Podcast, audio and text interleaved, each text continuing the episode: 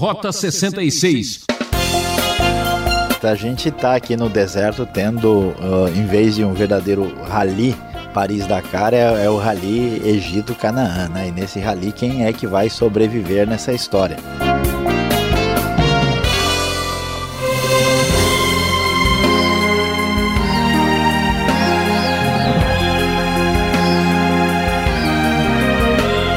É, caminhar pela Rota 66 é vencer desafios.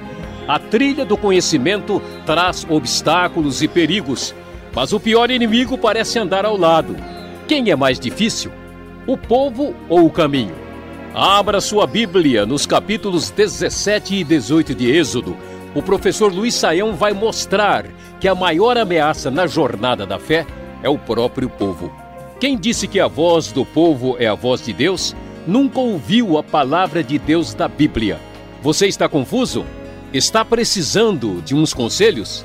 Vamos até a fonte da verdade. Preste atenção.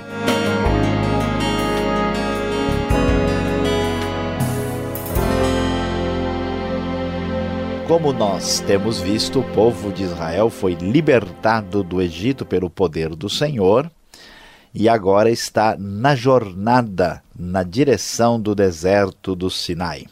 A comunidade de Israel sai do deserto de Sim e começa a descer na direção do Sinai e vai enfrentar muitos problemas pelo caminho, um caminho difícil. Vamos observar que este caminho trará dificuldades pertinentes à própria jornada, mas principalmente pertinentes ao coração ingrato e muitas vezes rebelde do próprio povo de Israel. Quando o povo está na direção do deserto do Sinai, lemos a partir do versículo 3 na nova versão internacional. Mas o povo estava sedento e reclamou a Moisés: Por que você nos tirou do Egito? Foi para matar de sede a nós, aos nossos filhos e aos nossos rebanhos? Então Moisés clamou ao Senhor: Que farei com este povo? Estão a ponto de apedrejar-me. Respondeu-lhe o Senhor: Passe à frente do povo, leve com você algumas das autoridades de Israel. Tenha na mão a vara com a qual você feriu o Nilo e vá adiante. Eu estarei à sua espera no alto da rocha do monte Horebe. Bata na rocha e dela sairá água para o povo beber.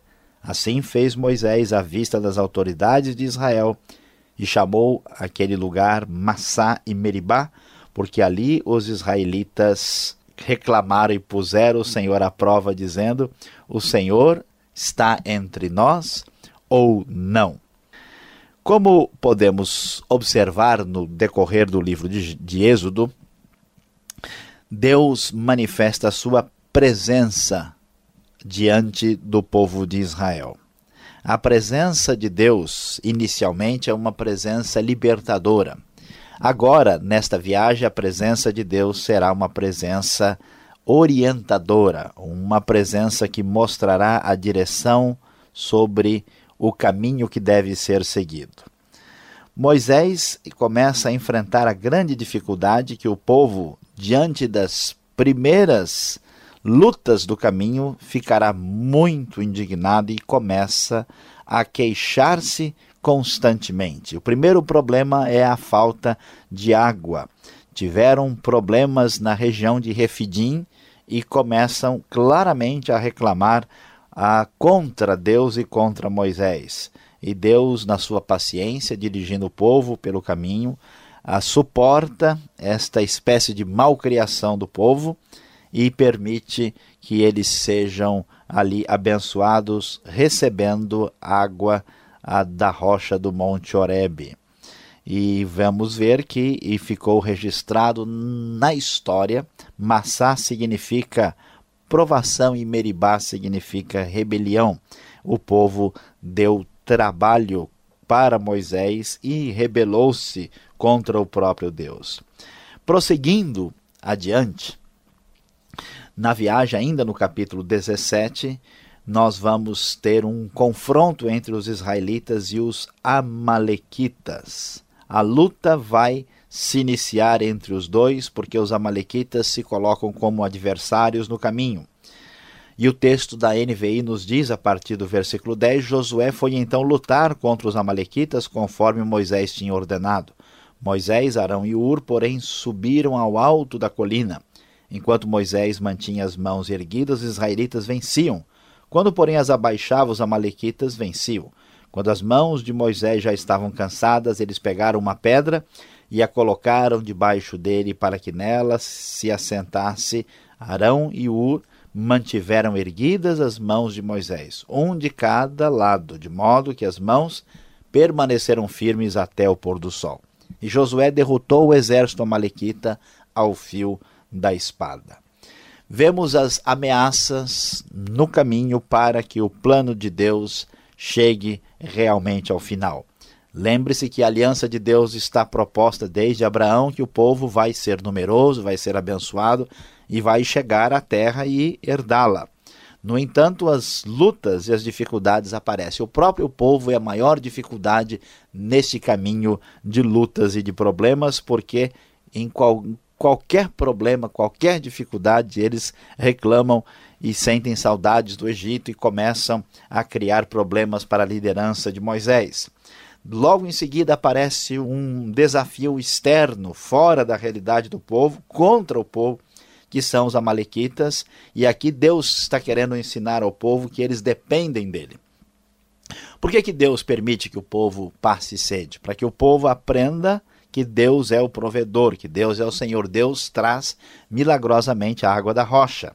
Da mesma forma, por que, que não é simples a vitória do povo de Israel contra os Amalequitas? Deus faz questão de mostrar que o poder pertence a ele. Por isso, a vitória só é garantida quando Moisés levanta as mãos, porque é Deus que provê e Deus que sustenta o povo pelo caminho.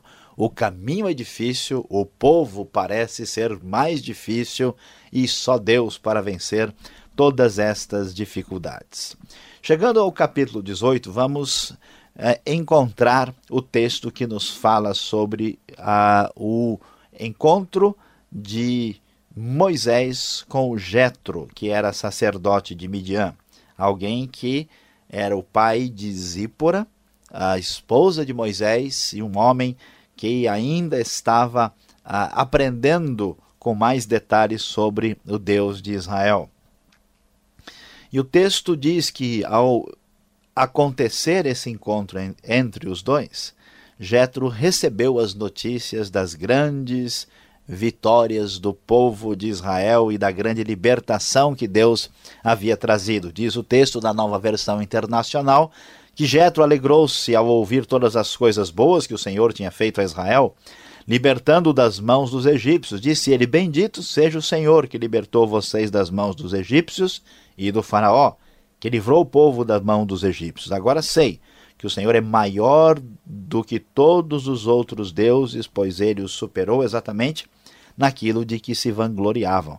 Então Jetro, sogro de Moisés, ofereceu um holocausto e sacrifícios a Deus, e Arão veio com todas as autoridades de Israel para comerem com o sogro de Moisés na presença de Deus.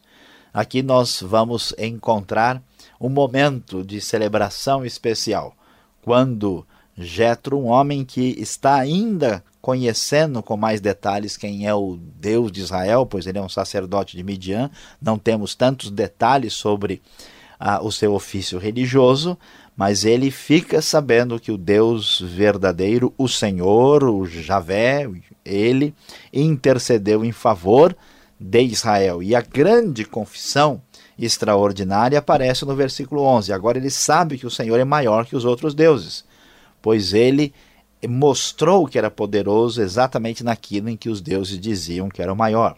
Por exemplo, quando Deus propiciou a escuridão no Egito, os egípcios adoravam o sol. Então isso mostrava como o Senhor era maior que o sol, maior que o deus do Nilo, maior que todos os deuses egípcios. E aqui então Jetro reconhece o poder do Senhor e há uma grande celebração, uma grande festa familiar e religiosa, sabendo que Deus realmente o Deus que traz livramento, que orienta o caminho, que traz a provisão, que ensina o povo, está no comando da situação.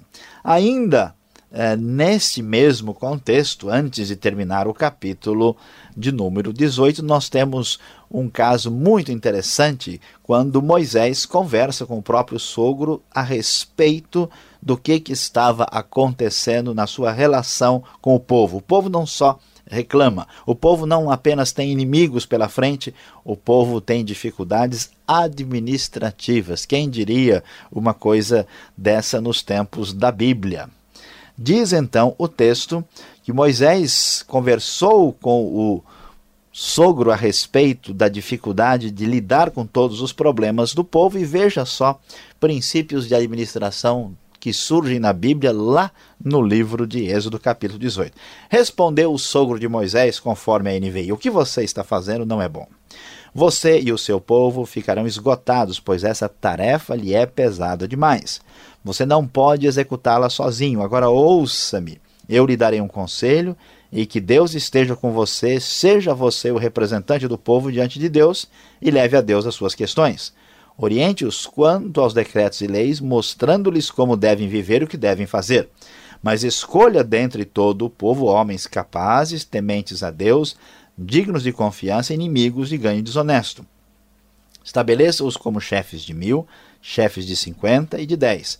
Eles estarão sempre à disposição do povo para julgar as questões. Trarão a você apenas as questões difíceis, as mais simples decidirão sozinhos. Isso tornará mais leve o seu fardo, porque eles o dividirão com você. Se você assim fizer, e se assim Deus ordenar, você será capaz de suportar as dificuldades e todo este povo voltará para casa satisfeito. Moisés aceitou o conselho do sogro e fez tudo como ele tinha sugerido. Escolheu homens capazes de todo Israel e colocou-os como líderes do povo, chefes de mil, de cem, de cinquenta e de dez. Esses ficaram como juízes permanentes do povo.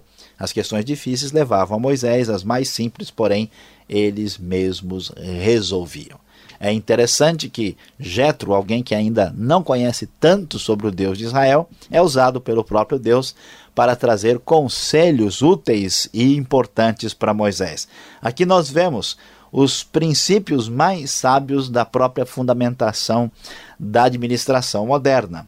O que nós vamos observar? Jetro diz: Moisés, você não pode fazer tudo sozinho. Escolha pessoas que possam auxiliá-lo. É o princípio de distribuição de tarefas. E assim, você precisa ter um princípio de seleção, precisa de pessoas, de homens que tenham capacidade, pessoas que tenham um relacionamento adequado e correto com Deus, o que vai mostrar que elas são dignas de confiança, são pessoas que não vão ser subornadas, que não vão aceitar qualquer tipo de ganho ou de lucro desonesto. Depois faça a divisão uh, de acordo com a capacidade de cada um e somente os problemas mais complexos poderão poderiam ser levados a Moisés. E aqui nós vemos que Deus mais uma vez é vitorioso em conduzir o seu povo. Quem será realmente mais difícil, o povo ou o caminho? As dificuldades maiores, talvez, poderíamos pensar, estavam no caminho, mas na verdade, os problemas mais difíceis estão exatamente com o povo, estão com aqueles que fazem parte da comunidade da fé. Deus é vitorioso na reclamação do povo. Deus é vitorioso na luta contra os amalequitas que querem atacar e destruir Israel. Deus é vitorioso provendo um conselho especial para que Moisés saiba como lidar sabiamente com o povo. Louvado seja o Deus que é maior do que as dificuldades de todo esse povo.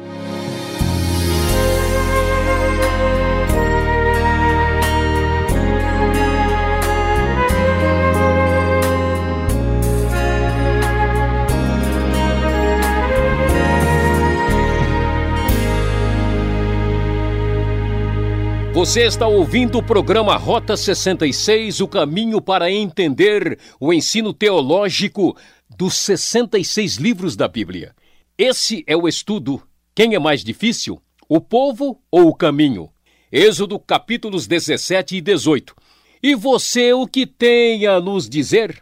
Queremos conhecer sua opinião crítica. Escreva rapidamente. Caixa Postal 18.113, CEP 04626-970, São Paulo, capital. E-mail rota66 arroba transmundial.com.br. Rota 66 tem a produção e apresentação de Luiz Saião, redação Alberto Veríssimo, locução Beltrão.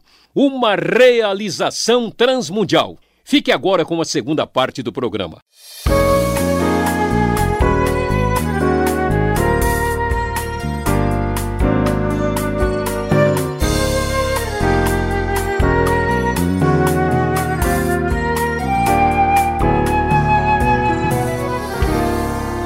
Muito bem, Saião, muito obrigado até então pela explicação aqui de Êxodo 17 e 18.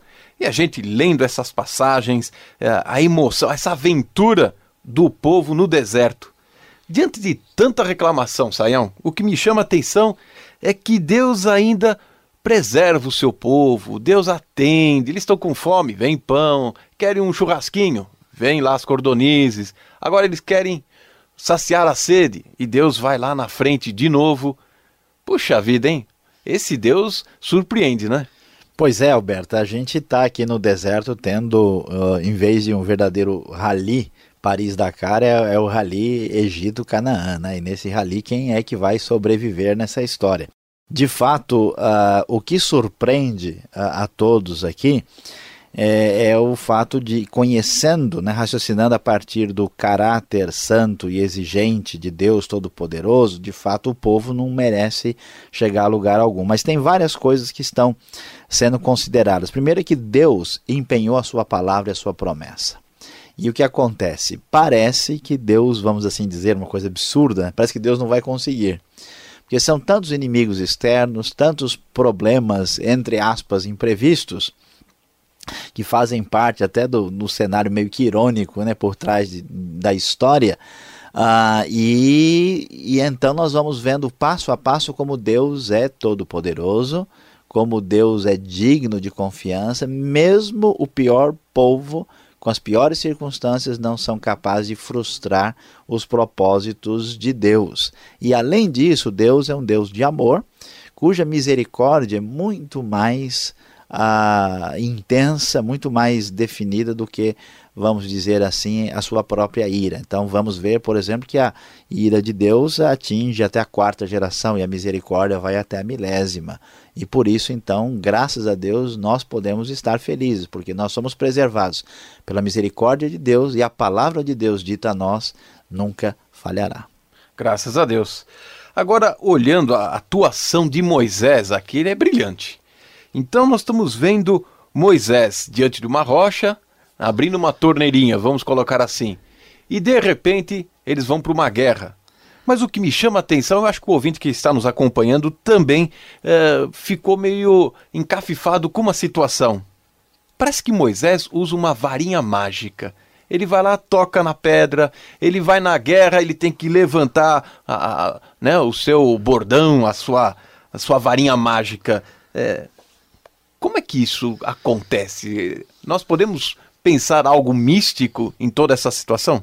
Pois é, Alberto, vamos tomar cuidado aqui, senão a gente vai pensar que a gente está mais para Disneylândia do que para a Bíblia, né? Que, que história é essa de, de varinha mágica? Veja bem, na verdade, uh, existe uma palavrinha no hebraico que ela uh, tem assim traduções variadas na própria Bíblia, em quase todas as versões. Às vezes traduzido por vara, por bordão, uh, por cajado, por cetro. Né? E a ideia está relacionada com alguém que tem uma espécie de referencial de poder e de autoridade. Né? O, o rei tem um cetro, uh, um líder uh, de um determinado contexto pastoril tem um, um cajado, tem né, esse elemento por trás. Né? Tanto é que é, essa palavra depois vai ser o cetro de Judá, mesma palavra hebraica. Então, um elemento é, é esse. O outro é uma mentalidade hebraica é, que aparece na Bíblia, de que, que diz para nós que para demonstrar que alguém tem fé, essa pessoa precisa manifestar isso de maneira concreta. Então não tem aquela ideia de que a pessoa tem fé só, só no coração. Então Moisés, como ele tem o símbolo da sua autoridade, né, que é esse bordão, essa vara, uh, quando ele está diante do povo e Deus lhe manda fazer alguma coisa, então a, a vara é uma espécie de instrumento uh, pelo qual Moisés demonstra obediência e fé em Deus. Isso é semelhante, por exemplo, que vai acontecer no Novo Testamento, quando a mulher toca nas roupas de Jesus. Por que as roupas? Porque a pessoa concretamente manifesta que ela creu de verdade. Então, Moisés, ao manifestar a sua obediência e fé naquilo que Deus disse, ele então vai e toca com o seu instrumento de uso uh, comum que lhe confere uma certa autoridade. Essa mesma ideia está implícita na ideia do batismo. Por que, que a pessoa tem de ser batizada? Ele não só diz, não, eu creio. Porque o batismo manifesta concretamente isso. Por que, que muitas vezes, em muitas comunidades, a pessoa abre o coração para Deus a gente fala, então você vem aqui à frente agora, vamos orar por você. Porque ela manifesta concretamente. Então, fé, relação com Deus, não é algo só da mente do coração precisa expressar-se concretamente. Moisés manifestou obediência e fé agindo em conformidade com isso. Agora, a vara, o bordão em si, a roupa de Jesus, não tem poder miraculoso nele, sozinho, né? Ah, isso é muito claro. Tá certo. Andando um pouco mais, o nosso tempo vai correndo e nós queremos falar, abordar aqui a figura de Jetro, sacerdote de Midian, lá do deserto, e ele parece que tem uma sabedoria uh, diferente. E ele vem, se encontra com Moisés, e aí ele vai passar algumas uh, informações de administração muito importantes. Quais os critérios que ele passa? O que nos chama a atenção é a escolha para líderes. Olha, Alberto, essa é uma das questões mais relevantes do, dos nossos dias. Né? A gente não tem nem certeza como é que Jetro tem todo esse conhecimento talvez, vamos assim dizer, fosse a área dele, né? E Moisés tivesse outro tipo de preocupação e não fosse a sua a seu centro de atenção principal. O que nos surpreende é que Jetro não só nos diz que esses homens que vão trabalhar na liderança precisam ser pessoas capacitadas, mas mais do que isso precisam ser pessoas tementes a Deus e pessoas que tenham uma boa índole moral que não aceitam ser subornados, inimigos do ganho desonesto, que não aceitam qualquer tipo de coisa dessa uh, natureza. Isso para nós é tão importante porque vivemos num mundo de crise, quando não só na realidade brasileira, mas em vários lugares do mundo, a fragilidade moral hoje é tão grande que a corrupção se manifesta em todas as áreas e o Estado fica cada vez mais pesado por causa disso. Há uma crise moral. Quem não tem compromisso com Deus, quem não crê em valores eternos, não tem nenhuma razão para ter moralidade na sua própria vida. É uma crise que atinge inclusive o próprio meio evangélico. Por isso, fica bem claro, até do ponto de vista funcional, se uma pessoa não é honesta nas coisas pequenas, essa pessoa não tem capacidade de exercer liderança de fato adequada e correta e com resultados a longo prazo. Muito bem, obrigado pela explicação. E olha só, hein, meu ouvinte, um texto desse, quanta coisa rica podemos tirar, né? Acompanhe agora então a aplicação desse estudo.